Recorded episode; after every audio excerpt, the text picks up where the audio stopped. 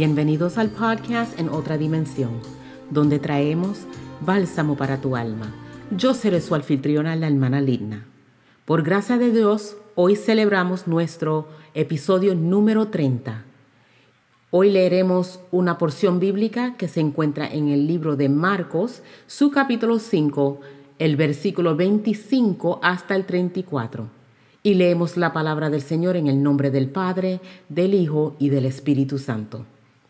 Pero una mujer que desde hacía 12 años padecía de flujo de sangre y había sufrido mucho de muchos médicos y gastado todo lo que tenía y nada había aprovechado, antes le iba peor. Cuando oyó hablar de Jesús, vino por detrás entre la multitud y tocó su manto, porque decía, si tocare tan solamente su manto seré salva. Y enseguida la fuente de su sangre se secó y sintió en el cuerpo que estaba sana de aquel azote.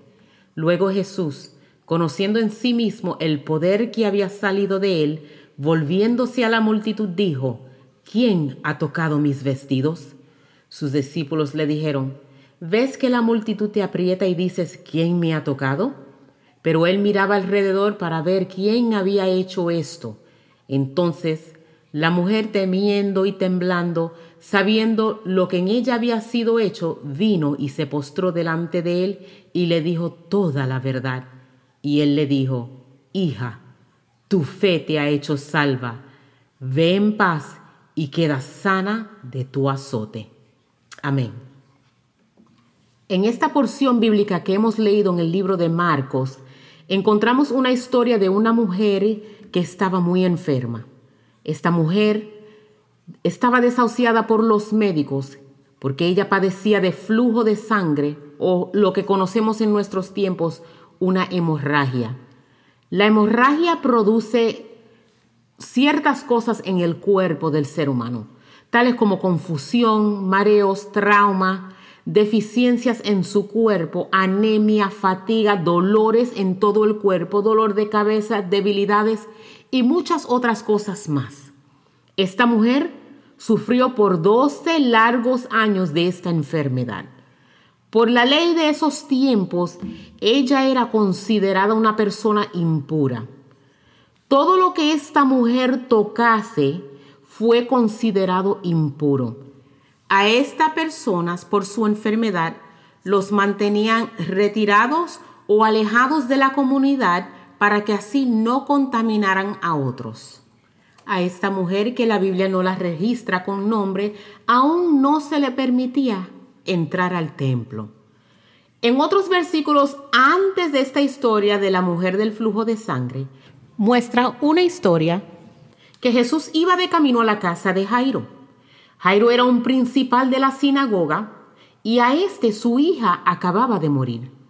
Pero vemos en la escritura como en el camino Jesús fue interceptado por otra situación. Vemos en esta historia que había una multitud que seguía a Jesús. Esta multitud era tan grande que le apretaban. Aunque le apretaban y se rozaban con Jesús, había una diferencia que llamó su atención. La diferencia fue, ninguno de ellos pudo tocar a Jesús como esta mujer ninguno fue impactado como esta mujer. Y tal vez tuvieran necesidad, pero ninguno tal como ella. Si leemos la Biblia, sabemos que a Jesús siempre le seguía un gentío. La mayoría de los que le seguían aún no creían en él, sino eran simples espectadores. En el libro de Juan 6.2 nos dice, y le seguía gran multitud porque veían las señales que hacía en los enfermos. Así, podemos ver que como en el día de hoy, en los tiempos de Jesús aún habían muchos simpatizantes del Evangelio. Tal vez les gustaba el Evangelio o les gustaba oír la palabra que decía Jesús, pero muchos venían por ver milagros. Otros son espectadores lo mismo que nos pasa en el día de hoy. A muchos les gustan ir a la iglesia y ver lo que pasa dentro de la iglesia. Muchos les gusta oír el Evangelio. A otros les gusta ir por ver lo que pasa dentro de una iglesia. Hay otras personas que no se pierden ni un solo culto. personas que están cerca buscando tal vez algún provecho o algún beneficio. Personas que le gusta oír la palabra de Jesús, pero su corazón está muy lejos de las cosas de Dios. Personas que le gusta tal vez los coros que se canten, los mensajes y mensajes que tal vez le hagan sentirse bien. Pero más de ahí no hay un compromiso. Otros porque tal vez es una curita para no sentirse tan mal en sus pecados. Pero también hay otros que también andamos entre la multitud, que entendemos que si no fuera por Jesús y por su sacrificio, nuestra alma se hubiera perdido hace tiempo. Nuestra vida fuese un desastre. Podríamos haber estado podridos en el mundo lleno de delitos y pecados, pero por esa gracia salvadora y esa misericordia infinita que Jesús tuvo por nosotros y Él nos atrajo a Él. Y hoy somos libres de los azotes de la muerte y del pecado. La palabra nos dice en el libro de Efesios 2, y Él os dio vida a vosotros cuando estabais muertos en vuestros delitos y pecados. Y leemos en la palabra de Dios en el libro de Efesios 2 que dice, y Él os dio vida a vosotros cuando estabais muertos en vuestros delitos y pecados, en los cuales anduvisteis en otro tiempo siguiendo la corriente de este mundo, conforme al príncipe de la potestad del aire, el espíritu que ahora opera en los hijos de desobediencia, entre los cuales también todos nosotros vivimos en otro tiempo en los deseos de nuestra carne, haciendo la voluntad de la carne y de los pensamientos, y éramos por naturaleza hijos de ira, lo mismo que los demás. Pero Dios, que es rico en misericordia por su gran amor con que nos amó, aun estando nosotros muertos en pecados, nos dio vida juntamente con Cristo. Y por eso, por gracia somos salvos. Ahora, ¿A dónde iremos cuando se agotan nuestros recursos? Cuando el dinero no puede ayudarnos. Cuando los médicos no pueden sanarnos. Cuando se nos agotan las opciones. Cuando la orden del día es una crisis tras otra crisis.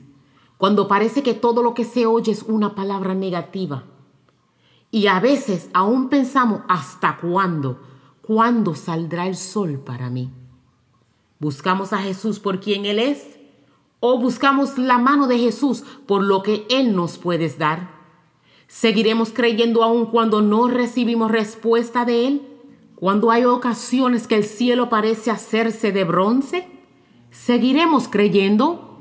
¿Le amaremos a Él y le seguiremos aunque no recibamos lo que nosotros deseamos?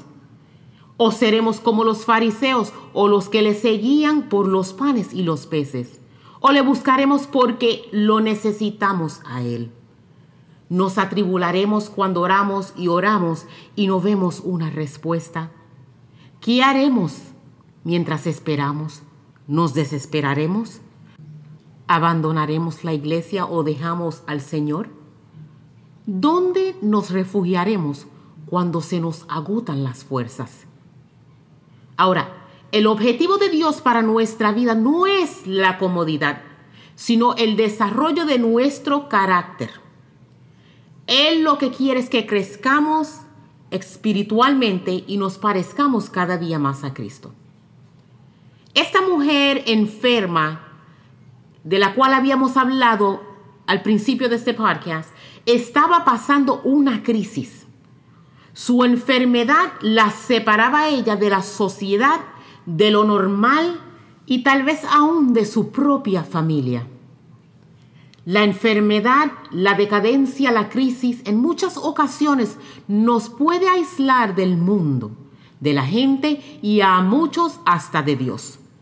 Ciertamente que muchos tienden a buscar a otros que estén en su mismo estado para sentirse acompañado o en solidaridad con alguien que entienda su dolor.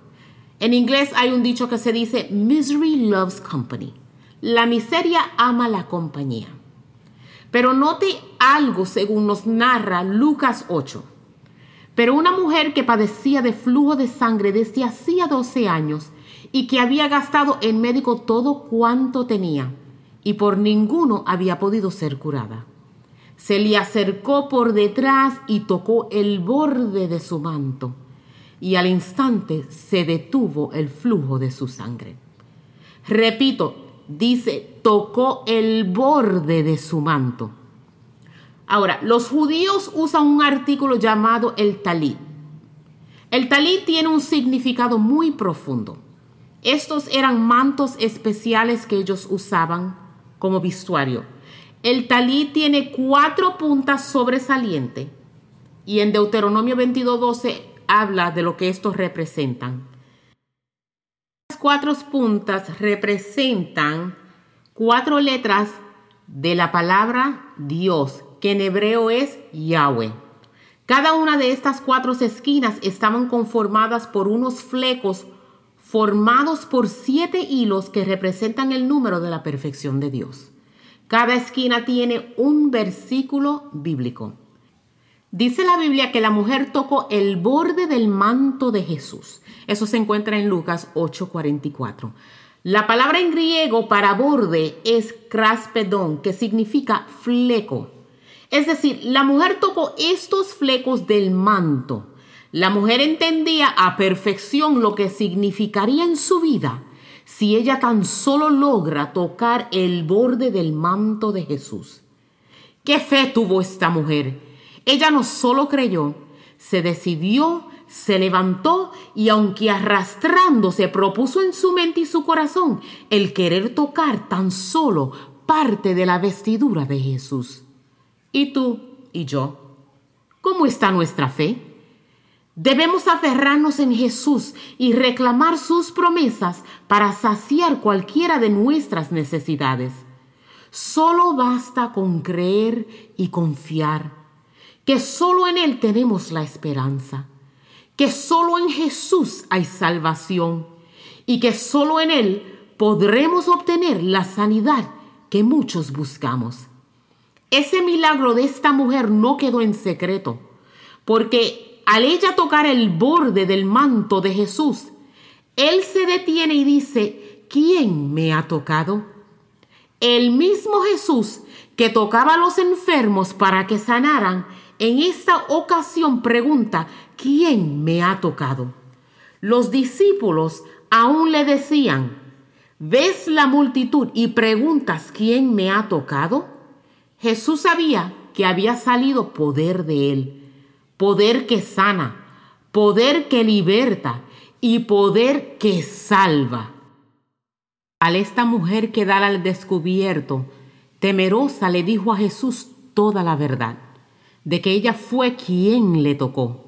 Y Jesús con su tierna voz le dice a ella, Hija, tu fe te ha hecho salva, ve en paz y queda sana de tu azote. No la llamó ella pecadora, no la llamó a ella inmunda, ni le reclamó porque le había tocado. Él la llamó a ella hija. ¿Cuánta disposición tenía esta mujer?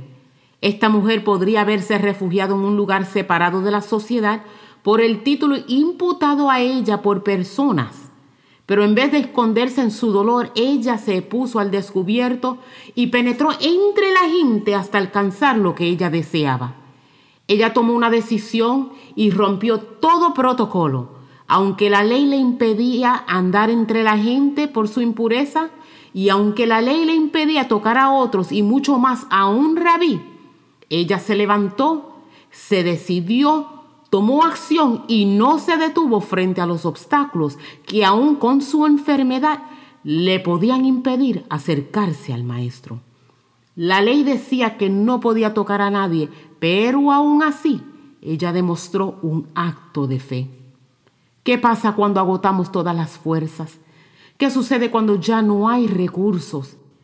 ¿Qué haremos cuando ya hayas dado el todo por el todo, has orado, has ayunado, vigilado y has hecho todo lo que humanamente pudiera hacer. ¿Seguirás creyendo? ¿Se agotará tu fe? Hay ocasiones en nuestras vidas que nosotros no podemos orar y orar y salir de esa situación. No porque la oración no sea efectiva, sino porque hay un tiempo designado para Dios obrar. Sabes que a veces no porque no creamos, sino porque es necesario que pasemos por una situación.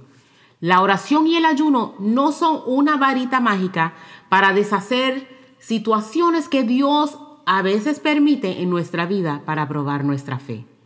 Muchos buscan a Jesús después de agotar todas las fuerzas y sus recursos cuando Jesús debería siempre ser el único y suficiente refugio en tiempos de tribulación.